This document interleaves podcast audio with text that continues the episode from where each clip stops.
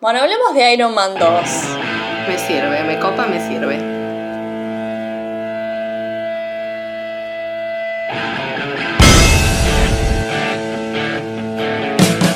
No me acuerdo la trama y vos tampoco, así que la vamos No. a googlear. Tiki tiki tiki, Iron Man 2. Me acuerdo cosas claves como Mickey Rourke, Sam Rockwell, Sí. eh, ah, Sam Rockwell me había olvidado. Scarlett poco. sexualizada. Scarlett vestida de leopardo con las tetas por el cuello. Sí. Eh, bueno, te leo la sinopsis de Wikipedia. En Rusia, Iván Banco mantiene su última conversación con su padre, Anton Banco, que muere por una enfermedad. Los medios cubren la revelación de Tony Stark. Voy a. Este capítulo voy a Va a estar pronunciar bien pronunciado. Sí. como se debe para que no nos hagan bullying porque pronunciamos mal. Tony Stark revela su identidad como Iron Man. Ok, o sea, terminamos como. Empezamos como termina la 1. Tipo, él dice: Soy Iron Man, todo el mundo lo ama. Y eh, vuelve a hacer la eh, Expo, la Stark Expo, que era lo que hacía el padre, Amo esa escena. Amo. que era como que hacía los inventos. Entonces él aparece con el traje de Iron Man y tipo sale así, no sé qué, en traje, o sea, como súper... Bueno. Cuestión que este Mickey Rourke se pone a armar el centro, que ya deberíamos saber cómo se llama a esta altura, lo que tiene Tony Stark en el Cora, que se llama Reactor Arc, el Bien, núcleo sí. de Paladio. Eso, se pone a armar eso, que en teoría era algo que solo lo había podido armar Tony Stark.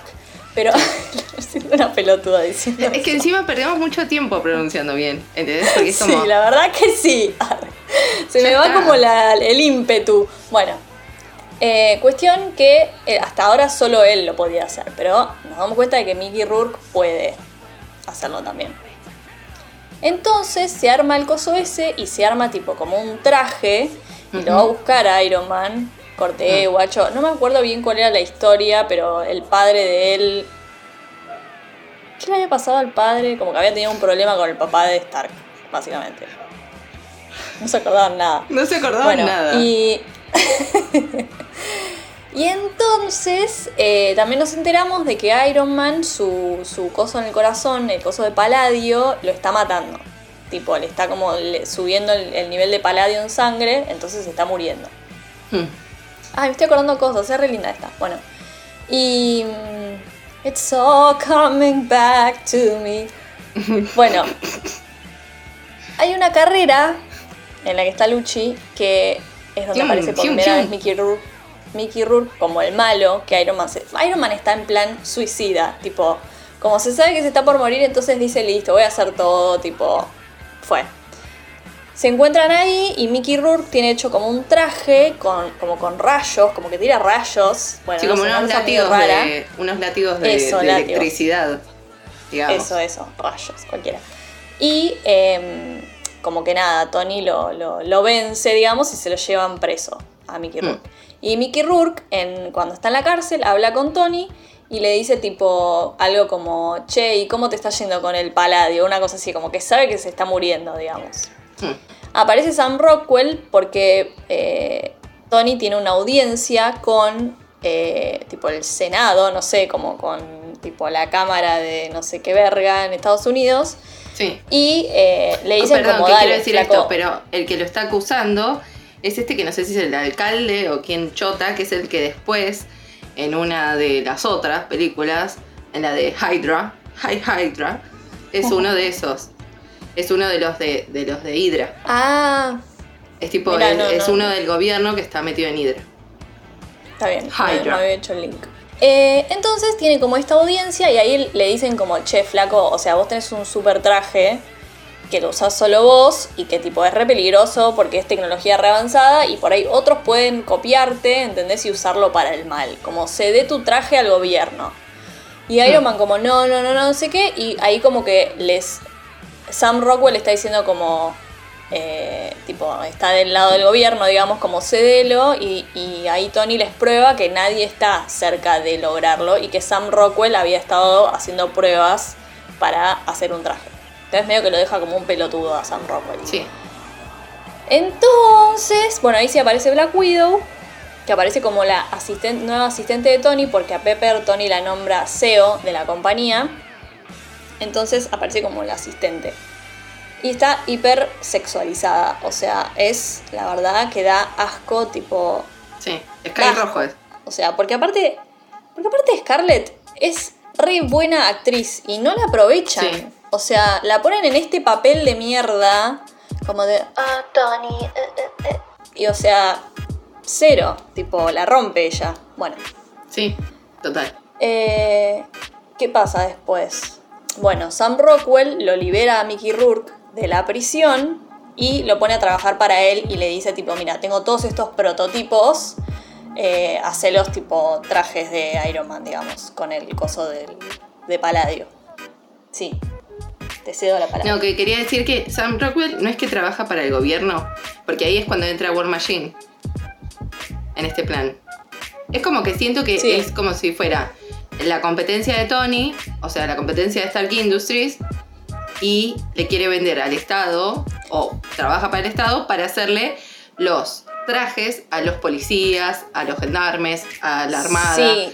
a toda esa cosa. Entonces ahí entra War Machine, que es el que vimos en la 1, pero ahora es otro actor, es Don, Don Cheadle, no sé cómo se llama, que es uno de estos policías o de estos milicos que también aparece en el juicio este que contaba Ine antes. Entonces este va a ser Sí. el que, eh, War Machine, o sea, el chabón este, va a ser el que mm, pruebe el traje, digamos, y el que sea como el que haga tipo como la demostración, el prototipo, bla. Sí. Mm. Eh, ahora que me acuerdo, Sam Rockwell eh, es vendedor de armas. Entonces Claro. hace un acuerdo con el gobierno para venderle las armas al traje de War Machine, que es como el traje de Iron Man, pero plateado. Claro. Como que el gobierno se queda con ese traje. Y él le provee las armas.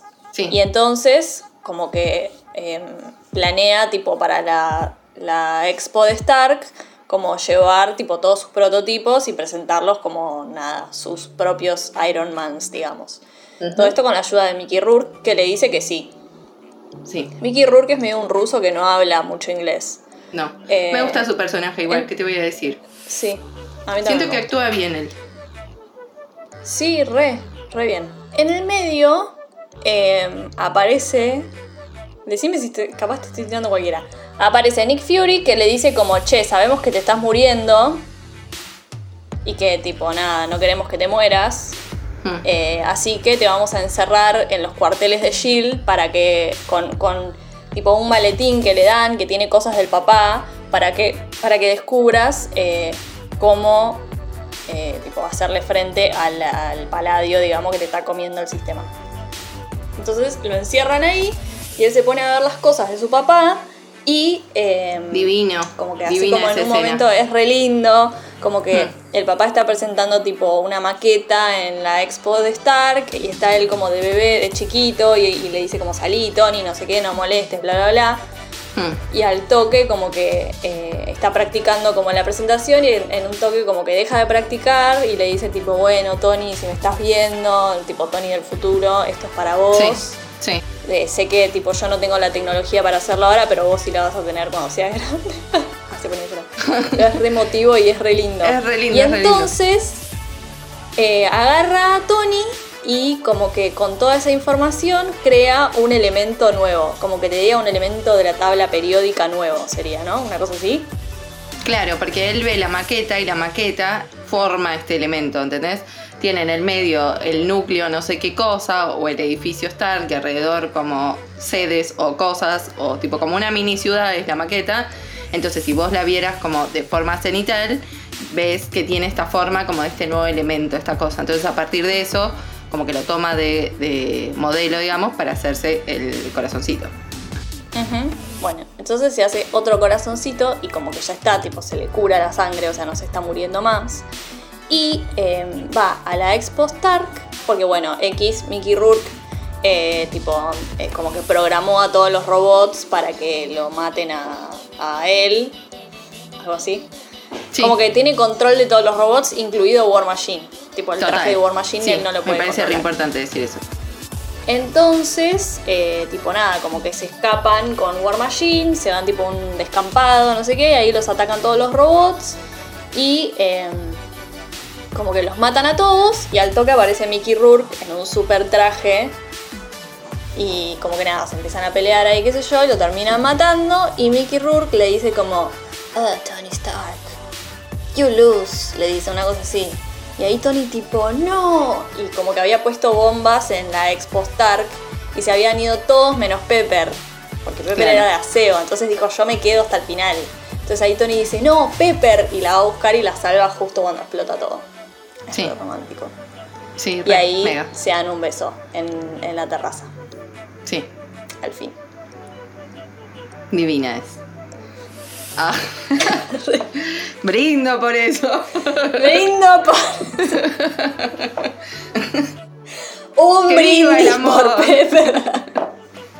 Bueno, y ahí Pepe renuncia, le dice no quiero hacer más la SEO porque esto es un estrés total, o sea, tu vida es Mm. una mierda, no puedo más. Bueno, y renuncia. Che, eh, un Y- par de cosas, perdón. Pero mientras Sí. eh, Iván, ¿cuánto se llama? Iván Drago. Ah, re era el de, el de Rocky. Bueno, Iván, eh, Mickey Rourke, programa a todos estos bichos para que se muevan, a todos los trajes, para que se muevan solos, no sé qué. La función Sí. de Black Widow, pues si no está más al pedo, o sea, Black Widow empieza siendo como una secretaria de Pepper. Pero después Sí. ella con, no sé si con Nick Fury o con King Corno, van como a, van a la computadora donde Iván programó todo esto y lo tratan de desactivar y ahí ves que Black Widow de repente no era una secretaria sino más muy hipersensual, sino que tenía un montón de destreza física y era muy pilla. Sí. Y eh, Pepper Hasta es medio hacker era. maloncha, ¿eh? Hasta hacker era, porque le hackea la Claro, compu sí. a, a cosa. Hacker rusa encima. Sí. Eh, Y también el destino de, ¿cómo se llama? Sam Rockwell es que Pepper lo denuncia a la policía y se lo llevan preso.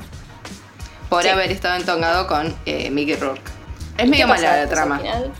¿Cómo Nada, pim pam pum, se besan, somos felices. Black Widow no estaba solo para ser una eh, bomba sexual, eh, asistente, espía, hacker rusa. También estaba para hacer un reporte sobre Tony para ver si era adecuado para formar parte de los Avengers.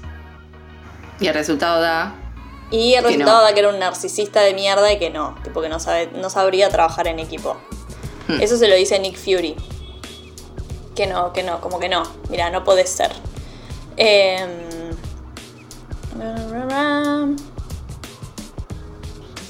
Ah, y que le dice que. Ah, esto no me acuerdo. Que va a ser el consultor de la iniciativa de los Avengers y no un miembro. Y él Ah. dice que sí, bla bla, bla, bla, bla, bla. Y escena post créditos. En la escena post créditos, Phil Colson está tipo en el desierto, en, no sé, en México creo, y encuentran el martillo de Thor. Sí. Sí, Y así va a empezar que- después Thor 1. Claro. Ideas, comentarios, opiniones que tengas. Mi opinión es que como, como película, o sea, como trama, como guion, malo. Malo, tirado de los pelos, apresurado. O sea, la resolución de, de Sam Rockwell me parece de lo peor. O sea, Sam Rockwell primero me parece el mejor actor de la Tierra misma. Y si bien es un plotazo, digamos, un gran plot twist, cuando aparece ahí como en el hangar, se dice así, donde está el avión, y que lo recibe a Sí. Iván, decís, uy, Pero es un pelotudo. es un pelotudo. Pero está bueno eso porque decís, no te la ves venir que Sam Rockwell va a ser el villano. No entendés muy bien por qué aparece al principio, pero decís como, bueno, no sé ni idea. Entonces eso está bueno, para mí.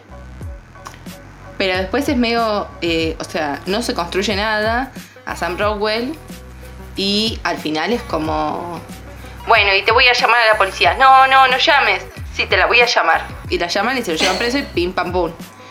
Y después, Sí. esto de que no nos acordemos por qué eh, no lo quiere Iván a Tony Stark, me parece Sí, que no, no hay también una motivación ahí. habla de que no estaba Es bien raro. construido. Es muy raro. Es que también pasa que es como que es un villano que no habla mucho. Y no digo que esté mal eso. Como No. que lo podrían haber hecho re bien. Está bueno Mm. que no tenga tanto diálogo y que no esté todo dicho. Mm. Pero digo, es como. No pasa nada con. O sea, no pasa nada. Es como que el chabón lo único que hace es, co- es construir estas máquinas que terminan siendo como la- las villanas, digamos Sí, las máquinas. Eh, pero nada más, no, no pasa mucho más. De las tres de Iron Man, esta es la más floja, lejos. sí. Sí, y de Pero porque es hecho. esto que yo decía el capítulo pasado. Que es como que Iron Man ya se desarrolla en la 1. Entonces en la 2 no hay mucho más para contar. No, de hecho, eh, es como que, se, como que se repite la misma historia, digamos.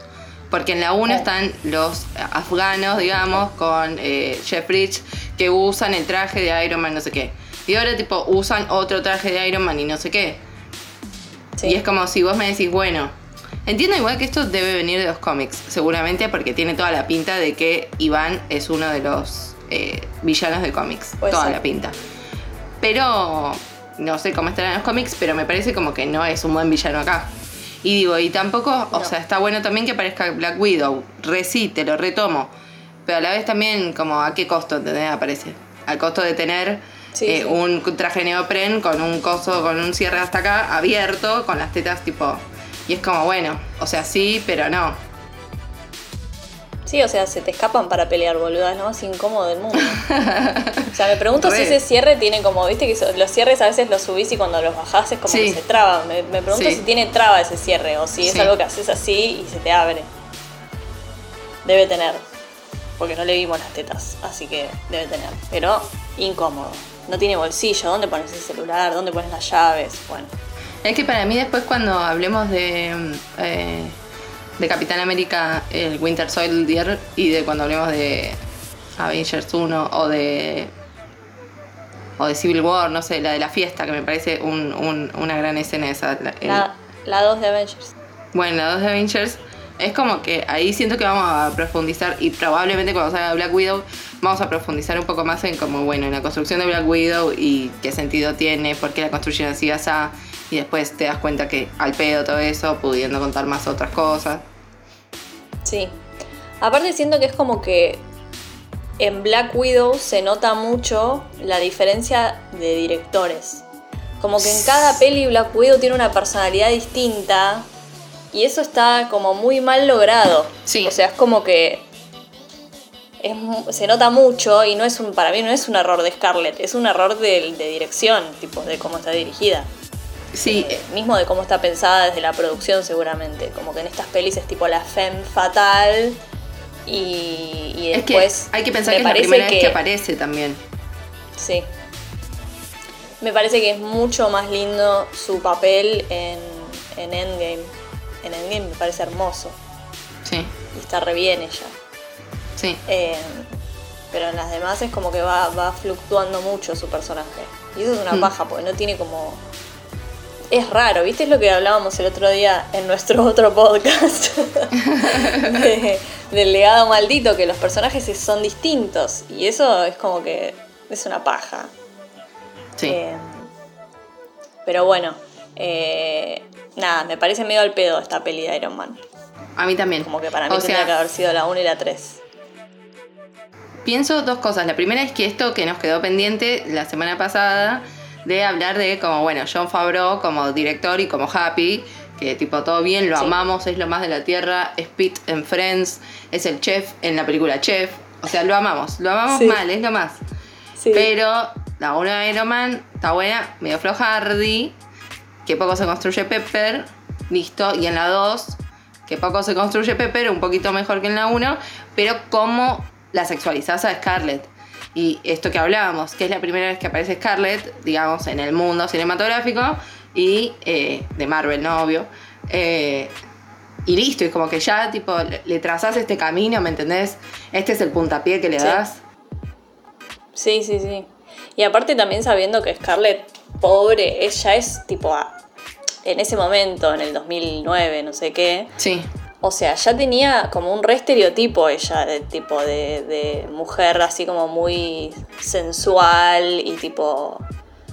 Y como que me parece una obviedad y una mierda castearla en el mismo lugar. O sea, es como. No sé, tipo, tenés la oportunidad de castear a una superheroína y la, y la haces de esta manera. Pero igual para mí no fue solo una idea de John Favreau. Para mí, los productores ahí re metieron mano. Bueno, pero hay algo que pienso. que Porque es el- Pepper es otra onda. Pepper es tipo Ah. modelo de Victoria's Secret, ¿entendés? Hmm. No es la misma onda.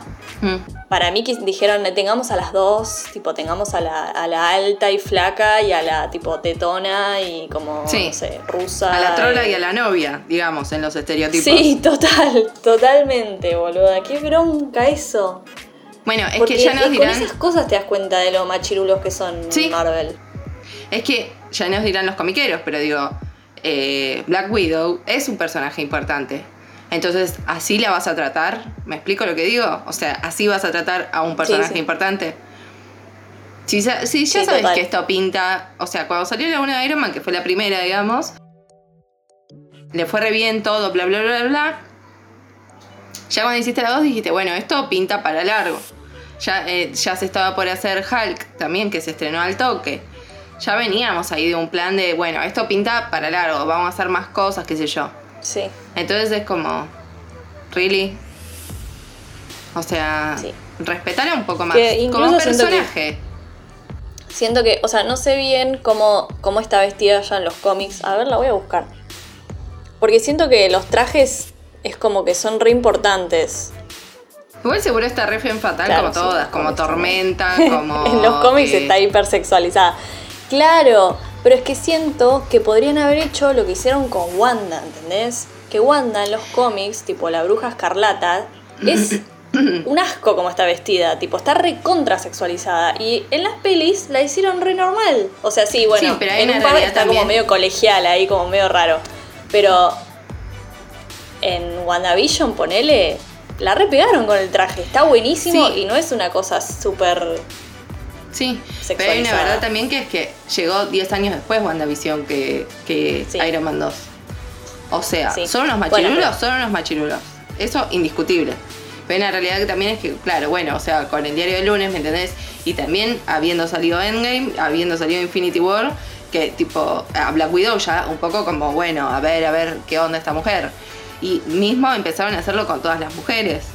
O sea, sacaron Capitana Sí. Marvel, sacaron... eh, Sí. le dieron bastante importancia a la esposa de Flechitas, Flechitas Hawkeye, Hawkeye, no sé cómo decirlo, Sí, Hawkeye. pero digo, Hawkeye. Pronuncialo bien, Lucía, que después nos tiran hate en TikTok. pero me explico lo que digo, ¿no? O sea, ya empezaron Sí, a empoderar a las mujeres, todos, qué sé yo, entonces es como, bueno, igual un asco, o sea, el pedo sí. me parece tratar así a un personaje, porque de hecho así también la tratan a Pepper, no la sexualizan, pero la dejan de lado, es tipo un cero la izquierda. Sí. Ahí los más porongas son Sí, War sí. Machine y Iron Man. Bueno, e Iván, obvio, y el villano que es Sam Rockwell, que re podría haber sido una mujer también. E incluso, sí, sí, no, es un asco. O sea, hay siempre mayoría de chabones, siempre los chabones son los más importantes y los que tipo salvan las papas a último momento. Como que la mujer puede tener su momento así como, pero después el chabón es el que va a salvar posta todo. Es que si no Eh. fuera por WandaVision, los chabones son los que sobrevivían. Sí, En Endgame es un asco. Es un asco. Sí. No lo da huevo. Arro. Pero posta. igual sí, sí, sí. Sí. No, es tremendo.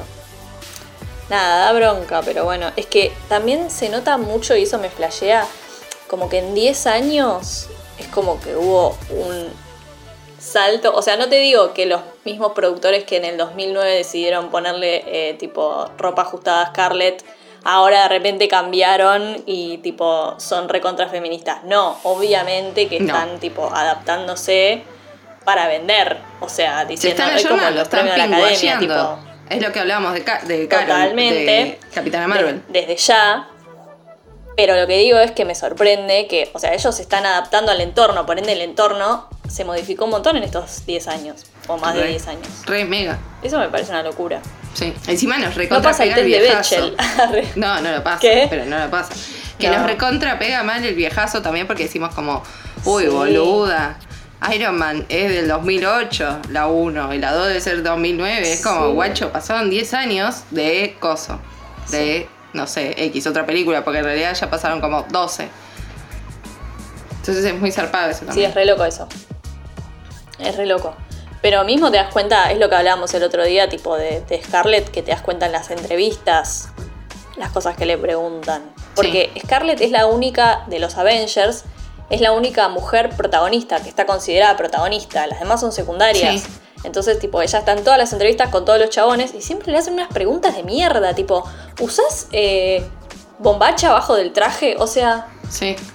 ¿qué? No, una mierda. La verdad que una mierda, pero bueno.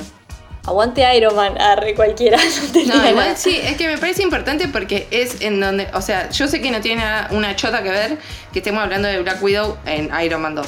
Pero posta me parece re zarpado porque es, es muy alevoso. O sea, es muy alevoso Sí. posta. Y aparte es la presentación. Total, es la primera impresión que tenés del personaje. total. Y tu primera impresión es tipo, uy, no, otra, otro estereotipo de un femme fatal, no sé qué. Y no pinta. Y que encima después lo quieren retomar en Winter Soldier y te da una rabia que Jesús. O sea, que te da una bronca terrible. Pero sin embargo está más chill en Winter Soldier. Está como más sutil. Acá poco menos que se tiene que abrir el traje así, tipo, y mostrar las tetas. Y es como. Pero es que boludo. aparte, boluda, lo que pensaba es tipo, es la. Es la secretaria hot. Tipo, es, Es la, fantasía hot. porno de los chabones. Eso me da una bronca porque ni siquiera que la pusieron, ah, no sé, ¿entendés? En otro rol que te diga tipo como... No sé, boluda, otra cosa, que no sea la secretaria con el vestido ajustado que encima se lo intenta levantar, porque eso, ¿qué necesidad hay? O sea, puede hacer su trabajo de secretaria sin estar chamullándoselo a Tony, ¿entendés? Sí, Pero no. Tipo, tiene que ir y tiene que seducirlo. Y vos pensando ahí como, ay, no, y Pepper, ay, Pepper, toda rubia, alta y flaca. Bueno. Ella es la buena, tipo. Qué bronca. Total. Bueno, eso se nota mucho después cuando hablemos de la 3, pero ahí se va a notar realmente como el quiebre, porque también algo que pasa en Iron Man 1 y en Iron Man 2 es que si bien tipo ahí chichonea, ah, tenía 80 años, pero si bien chichonea con Pepper, como que no avanza demasiado la historia, digamos. O sea, sí, le va dando como más protagonismo a él, digamos, dentro de la empresa y dentro de su vida. Pero en la 3 ya es como, listo, acá hay un, hay un quiebre en esta relación y hay un quiebre también en la personalidad de Tony. O sea, es como que son Sí. dos líneas, eh, dos tramas, digamos, que van tipo en paralelamente y que se van Sí. construyendo como la una a la otra. Porque también lo que pasa en la 1, que es lo que hablábamos el otro día, es que está la periodista esta que se la coge Tony. Después en la 3 aparece una Sí. que se coge Tony, pero es una que se cogió Tony hace muchos años y no sé qué. Entonces también va cambiando eso también.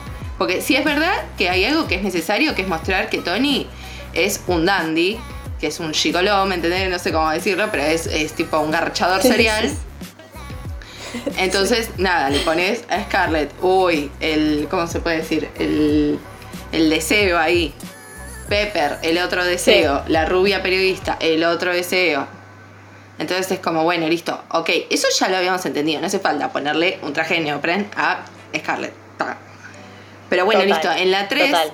cambia el director, que es lo que nos parte el corazón, porque no queremos odiar a John Favreau, pero la verdad, un asco lo que hiciste.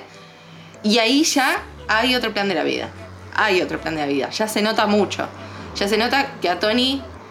Bueno, ya lo hablaremos, pero como que no, le dejan de importar ciertas cosas. Sí. Y que no es tan Eh. machirulo. Ay, perdón, quiero decir esto porque si no, ya sé que en el capítulo que viene no lo voy a decir. Pero en, el- en. Iron Man 3, en el capítulo que viene, en el de Iron Man 3.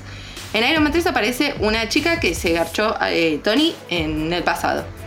Entonces ella después, en el presente de la historia, vuelve a la Sí. casa y le dice, che, Tony, ¿te acordás de mí? No sé qué. Y él se hace el que no se acuerda, no sé qué, pero después se acuerda el nombre y apellido de ella. Entonces eso para mí es, es una estupidez Sí. igual, digamos, en el macro de la historia. Pero para mí es re importante, para mí como espectadora mujer, Sí. es muy importante porque quiere decir como, bueno, me vendiste que Tony es un machirulo cogedero, mujeriego, bueno, me decís como, bueno, sí, sí, es un machirulo, todo lo que quieras, pero menos de lo que vos creías porque se acuerda de la piba esta. No es tipo como la, Sí. la, la trata como mierda, que es lo que me vendiste en la 1 y en la 2 de Iron Man. Sí, total, total. A mí lo único que me molesta de las de Iron Man es que, y particularmente pasa en la 2, esta cosa como de que Pepper es como que lo banca en todas, pero ni siquiera es que lo banca, o sea, no es, como no lo digo como algo positivo, sino que se fuma todas. Se fuma todo como, por, por no, amor. O sea, Eso es horrible. Es como no, o sea, amiga, no, salí de ahí, porque no, tipo, él se está muriendo y se está queriendo suicidar en una carrera de autos y las pibas tipo, ay no, llevémosle el traje, no sé qué, o sea, no tenés por qué hacerte cargo y él aparte mintiéndole, Sí. tipo, como, eso me remolesta y suele pasar un montón con protagonistas varones, como esta cosa de, ay, no vas a entender, no te voy a decir, y la mujer tipo, ay, por favor, ¿qué pasa? O sea, no, tipo, sorry, pero no. Es que de Y hecho. eso me remolesta y resta en la 2. Es que de hecho, o sea, vos lo contaste bien cuando rematamos, tipo la película que termina con Pepper diciéndole como voy a renunciar a ser CEO de Stark Industries porque no me da. ¿Y por qué no te da? Porque sos mujer, o sea, porque, perdón, no, no es que yo piense que no te da porque sos mujer, sino la, la película te está diciendo Sí, sí, sí. a Pepper no le da porque es mujer. Entonces, eh, la verdad que es, es una verga eso. Porque encima, que eso es lo que rescato igual. Después, con el paso de las películas, que igual Pepper la pierden mal, pero cuando vuelve a Sí. aparecer Pepper muchísimo más adelante, es como, bueno, Pepper se banca eso y 700 millones de cosas más. No quiero spoilear por si hay algún Gil que no las vio todas todavía, pero se banca muchas, ¿entendés? Muchas postas, posta, Sí. posta, y con una fuerza que Madonna Santa, que no la tienen el resto de los tarados. Y yo sigo pensando al día de hoy que no puedo creer cómo desaprovecharon un evento que fue muy casual, eh, que es que Pepper no está en Civil War. Que seguramente porque Gwyneth Paltrow le chupaba un huevo y no quería estar o no podía porque estaba con otro tema. Pero ahí había una re buena beta para meter. O sea, ellos están peleados en Civil War, están separados. Tipo, y Tony dice algo como de Pepper no, no, tipo, no, no quiso estar más. Y está perfecto que tengan una crisis, porque la mina se fuma todas. O sea, el chabón, si bien lo amamos, es lo más y todo, es un, es un chabón medio narcisista y bastante Re. egoísta al principio.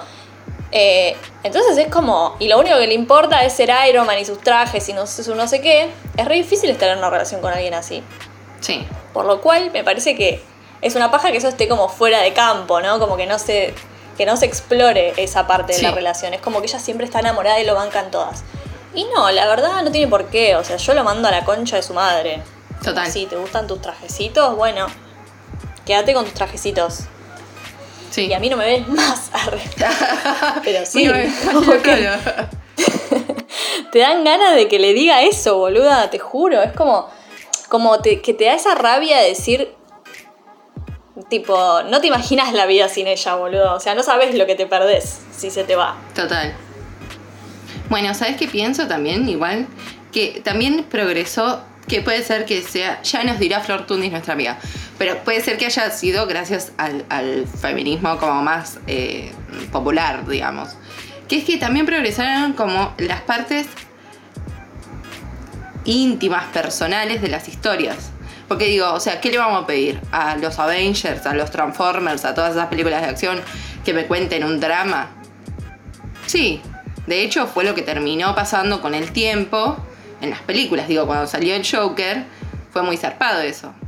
Digo el Joker Sí. como un ejemplo de un villano de DC, o sea, de, de- de superhéroes. Sí, sí. Eh, digo, era muy zarpado, o sea, sí, hay explosiones, qué sé yo, fuego, bla, qué sé yo, bla.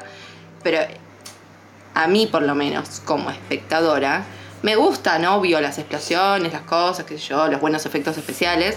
Pero me copa mucho, tipo, la trama. ¿Te gusta? A todos Sí. nos gustan los villanos cuando los villanos son buenos.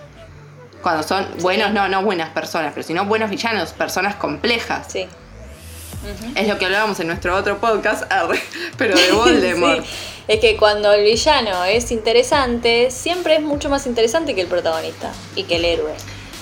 Sí, Porque y terminás uno entendiendo en la, la vida- importancia de derrotarlo con sus pros y sus contras. Claro. Total, total. Y porque aparte siento que uno como, como ser humano de- real siempre se va a identificar más con alguien que tiene un lado oscuro. Porque todos tenemos esa dualidad. Entonces, güey, se ponía re profunda. Pero, No, pero como sí. que es así, o sea, yo no me identifico con un superhéroe. Porque estoy todo el tiempo pensando, uy, yo ya me hubiera muerto, uy, eso a mí no me sale, eso no lo puedo hacer, qué sé yo. Ah, pero con un villano es tipo, Bueno, y eso O en las pelis de Marvel fue pasando, porque es lo que hablamos nosotras cuando Sí. las vemos. Que es como, che, tipo, mm, tiene sentido. ojo, sí, tienen bastante sentido lo que están proponiendo. Y de hecho Sí, pasó total. con Wanda y Quicksilver en Ultron, que decís como, loco, tienen Sí. resentido lo que dicen, tienen resentido su resentimiento. Y un montón de Total. cosas. Entonces es como, no sé por qué pasó, pero digo, fue recontra evolucionando eso, porque aparte hace que sea más interesante, que tengan más fuerza los conflictos, que quieras más que ganen los superhéroes o que ganen los villanos, o sea, que quieras más todo. Sí, total. Que te comprometas más con la peli. Total, totalmente. Porque a mí me pasa mucho con Avengers que es como que siento que en un punto si no entiendo algo no pasa nada, tipo suelto, porque es como, bueno, es una pelea entre el bien y el mal, qué sé yo, Sí, no importan sí. los pormenores. Y como que no está bueno eso, o sea, estaría bueno que uno esté como bien atento y pillo y diga tipo, no sé, como que entiendas la subtrama debajo de las escenas de acción. Total, Eh. y siento que es algo que vamos a hablar también en Civil War. Que hay un Sí. momento de pelea Civil que War la para mí verdad es- es... olvidable, pero el Total. subtema de todo es increíble. Está muy bueno. Sí, sí, sí. Civil War para mí es de las más como. Bueno, de hecho, Civil War no es la primera que empiezan a dirigir los hermanos rusos. A chequear, puede ser. Buena onda los que rusos. sí, ¿eh? Los quiero. Porque los rusos me caen bien, me parece que, que tienen como esta cosa más de desarrollo de personaje.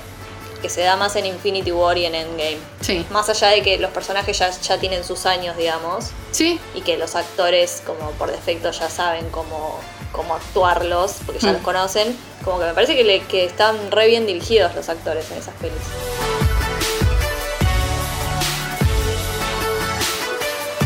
Pero bueno, volviendo a Iron Man 2, se habían ido a la mierda. Em, ¿Escena preferida? Bueno, mi escena preferida me parece que es el comienzo, o sea, me, me deja eh, muy machirulo el comienzo encima, porque aparecen un montón de minas bailando tipo en bikini. Pero es muy, Sí, oh, pero me parece muy, ves, me gustan los musicales, amiga, ¿qué te voy a decir? Y toda esa secuencia de show que hace él, es que me encandila, Es me como la de. Capitán América, amiga. Ay, pero es que me gustan esas cosas. Me gusta el showbiz. Pero es que me parece Obvio. es que pensemos que nosotras vimos Iron Man 1 y 2 y 3. O sea, todas las de Iron Man las vimos después de ver todas las de Avengers. Sí. Entonces ya lo queríamos a Tony, pero ah, nos aparecieron, digamos, pues ya habían recontra salido, pero nos aparecieron las Iron Man y fue como, ¡eh, Tony, dale! ¿Entendés? Sí, sí, Entonces yo veo a Tony haciendo un show. Y yo lo amo, o sea, yo lo amo. Pago la entrada para ir a ver la Expo Stark. Total. Yo mi escena preferida. O sea, me gusta todo el mambo con el papá. Sí. Como que toda esa parte es linda. Me parece un poco tiradito que invente un elemento nuevo. Sí. Es como. ah, la física no sé si Sí. da para. Bueno. Em, pero es lindo como cuando él ve el video y se da cuenta que el papá le había legado, digamos, esa, esa parte, Mm. de- como eso. Y que también me parece tiradito que justo era lo que estaba buscando para sobrevivir. Pero bueno, me gusta esa parte, la parte del papá. A mí me parece que con lo del papá hay algo ahí que no está construido del todo. Porque digamos, o sea, Tony en la 1 dice, "Vamos- voy a dejar de seguir el legado de mi papá, que es construir armas, básicamente, para pasar a ser tipo como algo para el bien. Pero- Igual hace Iron Man que pero- tira bala por todos lados, o sea, tampoco que... Sí, pero igual yo, yo tengo una objeción ahí. Porque lo de las armas era el legado del papá o era tipo del. Del De Jeff Bridges. Bridges? Para Bueno, mí era ser. de él, ¿eh? Porque el papá de Iron Man se muere re joven. Sí, O sea, y Sí. como que todavía está medio en la es de adolescente él. crear. Claro, como que todavía está medio en la de crear otras cosas para mí. Para mí es Jeff Bridges el que le da como la- el impulso ahí de las armas. Puede ser, Em, sí. Pero sí, es como que también no ayuda mucho que van cambiando el actor que hace el papá de Iron Man. Y eso es una paja. Porque no te terminas de encariñar, es como un personaje medio fantasma, ¿viste? Sí. Eh, Es que, si bien me gusta Iron Man, siento que está bastante bien construido él. No está construido, y él y su futuro dentro de todo, más o menos, no está bien construido su pasado para mí. Entonces, una persona que es tan, tan todo, todo, tan todo mucho, o sea, tan narcisista, tan esto, tan aquello, tan inteligente, tan... Es como que decís, bueno, ok, Sí. tiene a su papá, tiene a su mamá, los vemos después en Civil War. Sabes que el papá era el capo de Tutiricapi en Stark Industries, listo, tac, yo, bla. Pero lo que no, no terminas de ver es como, bueno, o sea, ¿de dónde sale todo ese plan? Ese plan, me creo el más capo de Iron Man. Sí. ¿Es porque es rico? ¿Es porque no sé qué? ¿Es porque el papá le Sí. legó otra cosa más allá de X? Como la infraestructura de, de ahí para hacer cosas, no sé. Sí, y aparte también estoy pensando que es como que él con el papá tiene un- una relación reconflictiva, pero con la mamá se llevaba re bien y la re quería. Y la mamá no aparece.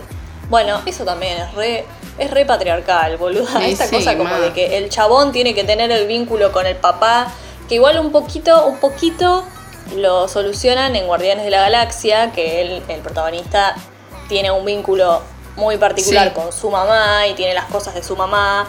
Y como que eso es re lindo, pero no es muy común verlo. Como que un chabón tenga un vínculo con la mamá. Igual aparece el papá y lo convence así, ser- ¿eh? Tampoco que... Sí, sí, sí, sí. Bueno, pero después lo termina venciendo porque le dice que la mató a la mamá.